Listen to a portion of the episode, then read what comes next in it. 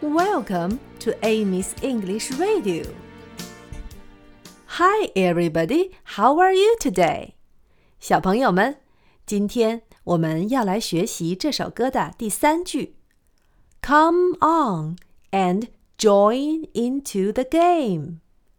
快来加入游戏吧。这句话是不是在平时也很常用呢？ 你们是不是经常和小伙伴们说：“快来和我一起玩吧？”以后你就知道这句话用英语怎么说了。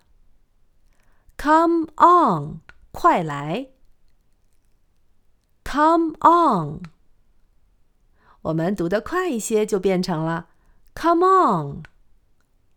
on，Come on。Join into 是加入的意思。Join into，join into。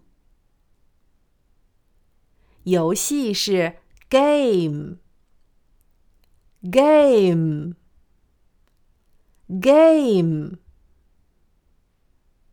这句话就是 Come on and join into the game.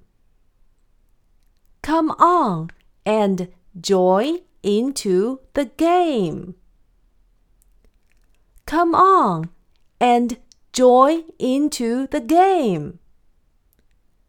现在我们试着把这句话唱一下吧。Come on and join into the game.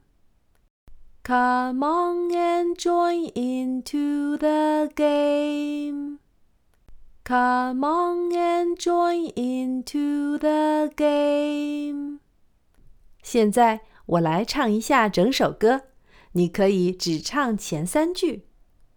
Let everyone clap hands like me. Let everyone clap hands like me.